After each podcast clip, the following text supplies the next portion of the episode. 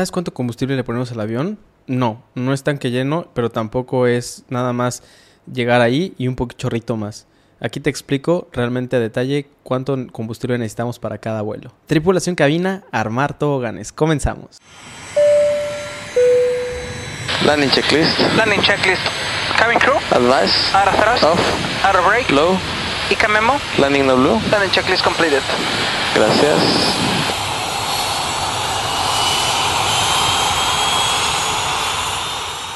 Tripulación Cabina, nuevamente bienvenidos a este podcast sin escalas. Muchísimas gracias nuevamente por todo el apoyo que me has estado dando. La verdad es que ha estado súper padre, ha estado súper motivante estos momentos eh, que la verdad siento que me ha estado yendo muy bien. Sobre todo en TikTok. Neta, se los agradezco muchísimo. He estado recibiendo cada vez más y más mensajes. Eh, no me canso, no me canso de agradecerles. Vamos a hablar sobre un tema muy interesante que por lo general si no has estudiado aviación no vas a tener una idea muy vaga o nula de acerca de cómo es que nosotros eh, le ponemos combustible al avión. Sinceramente no se podrá llenar el tanque jamás porque para un avión o para una empresa es muy costoso eh, el estar cargando combustible a lo innecesario. O sea, tú no puedes como un carro llenar el tanque y pues saber lo que te aguante y nada más estás, este, usaste un cuarto y lo vuelves a llenar. Lo que pasa es que al avión le cabe tanto que serán muchísimos, inclusive toneladas extra las que tienes que cargar en cada vuelo, lo que significa que es más costo. Obviamente tú como empresario de, una aerolínea, pues lo que quieres es salvar eh, los costos de operación para tener un mayor margen de ganancias. Te voy a poner eh, este, un plan de vuelo. Es un vuelo de México Culiacán y el alterno va a ser Mazatlán. Entonces, eh, este es para un Airbus 321. Es un avión eh, que tiene una, capacidad de aproximadamente 230 personas. Y bueno, obviamente también el combustible depende de cuántos pasajeros hay. En este caso, eh, creo que el, el, avión iba lleno. Entonces se va a gastar un poco más que obviamente si fuera la mitad o si fuera vacío. Todos estos cálculos te los va a hacer el despachador por medio de de un software. Antes se tenía que hacer eh, a la antigua y lo tenías que hacer los cálculos con calculadora. Y bueno, era muchísimo más tardado, ¿no? Y puede haber más errores. Pero ahora ya el sistema es muy avanzado, no vas a tener mucho problema por eso. Sin embargo, al principio muy probablemente te vayan a enseñar cómo hacerlo con unas tablas que están en, en los manuales del, avión. Y ya tú después eh, después de tu inicial, pues muy probablemente ya no lo vayas a usar, al menos que sea una situación de emergencia, que obviamente tienes que saberlo y tenerlo como referencia. Ahora, en este vuelo, si el primero vamos a tener el, vuelo de origen, el, el combustible necesario para el origen y el destino. La aviación, recordemos que es el sistema de transporte más seguro a nivel mundial y no es nada más porque sí, tenemos bastante combustible para cualquier eventualidad. Entonces no es simplemente, si nosotros quisiéramos nada más llegar de México a Culiacán, le tenemos que poner, por ejemplo, en este, caso le tenemos que poner 3 toneladas, 668 kilogramos. pero obviamente, ¿qué pasa si de repente Culiacán está cerrado? ¿Qué pasa si tú vas llegando a Culiacán y de repente te dicen, ¿sabes qué? Hubo un avión que se quedó en la pista, pues tienes que irte a otro, a otro aeropuerto, no puedes así como que hacerte una orilla, a la orilla y aterrizar ahí. Entonces es por eso que nosotros tenemos que prevenir de todas esas acciones. Ahora, con esto nos va a dar un tiempo de una hora de 30 minutos con las 3 toneladas y 168 kilos. Vamos a tener una reserva. Las reservas va a variar muchísimo dependiendo de, de las políticas de, de, cada empresa. Hay unas políticas que, que tienen eh, un 5%, hay unos que van a decir que tienen el 10%, va, va, a ser muy diferente, entonces, pero siempre va a haber una reserva, va a haber algo que, que sea un, como el chorrito, por así decirlo, de, de lo que te quieran dar. Ah, claro, siempre el capitán va a ser el último que tome la palabra y tú puedes ponerle cuanto más combustible sea conveniente, pero claro, un piloto eficaz, un piloto que es consciente de todo lo que conlleva traer tanto combustible, pues no lo va a traer a lo menso, vas a traer nada más lo necesario o lo que crees tú que es justo. Ahora, y ya después de, este chorrito, vamos a tener también que volar del, del, destino al alterno. Por ejemplo, nosotros iríamos a Culiacán y tendríamos que tener el suficiente combustible para llegar ahora a Mazatlán. Que en este caso es de una tonelada y 311 kilogramos, que nos da un tiempo aproximado de 29 minutos. Oye Eric, pero ¿qué pasa si el alterno, que es de 1.3, si lo multiplicamos por 3 nos va a dar 39 y aquí nos dijiste que es 3.6 eh, el, el, combustible que vas a usar de México a Culiacán, que debería ser la misma, el mismo tiempo. Y bueno, es que aquí hay, aquí hay una diferencia va a depender mucho del nivel de vuelo donde vayas a volar. Va a depender mucho. Ahora vas a tener menos peso en el avión, pero vas a tal vez vayas a volar a una altitud menor donde el avión va a gastar más combustible o, los vientos. Eso afecta muchísimo la operación. Si vas a tener un viento de cola o un viento de frente, obviamente el viento de frente el él te va a estar deteniendo y vas a tener que estar gastando más combustible y viceversa. Es por eso que a veces no cuadran eh, los, los tiempos o no cuadran las, eh, los kilogramos en los planes de vuelo, porque todo, absolutamente todos los factores externos te va a cambiar el gasto del combustible. Llegando al alterno, pues todavía no tienes seguro el aterrizaje. Tú vas a llegar al alterno y qué pasa si de pura mala suerte tienes que, que digamos que de Culiacán a Mazatlán había una tormenta espantosa y vas a tener que volver a regresar y volver a desviarte por esas tormentas, pues o bueno, vaya, vas a tener que tener otro extra por cualquiera de esos factores, que por lo general el despachador ya tiene previsto todo esto, que si hay tormentas de, por ejemplo, de Culiacán a Mazatlán, pues tal vez te va a decir, oye, ¿sabes qué? Te voy a cambiar el alterno ahora a Hermosillo y te voy a agregar un chorrito más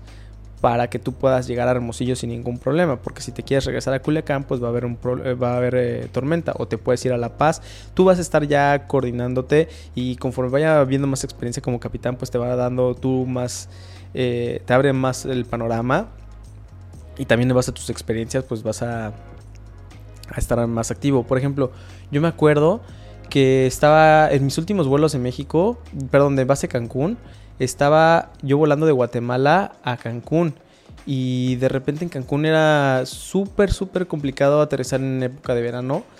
Porque en Cancún eh, había demasiado tráfico. Me quiero imaginar que ahorita está igual o peor.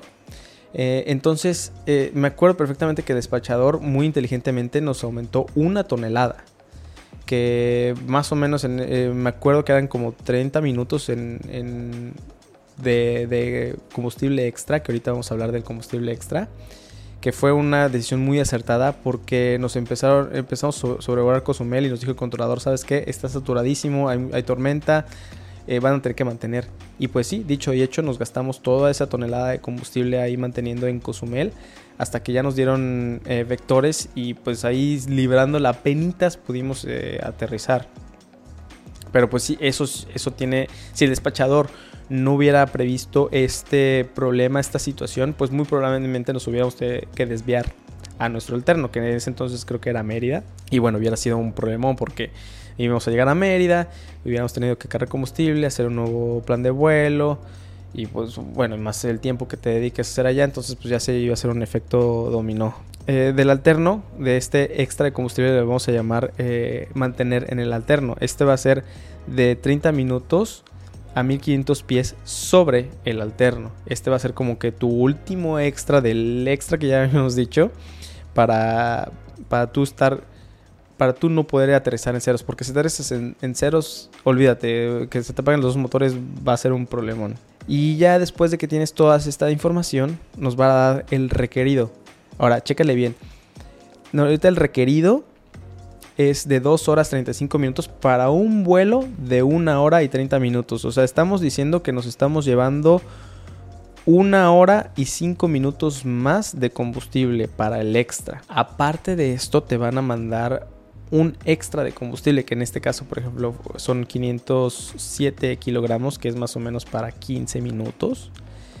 Y este es por cualquier eh, eventualidad. O sea, tenemos...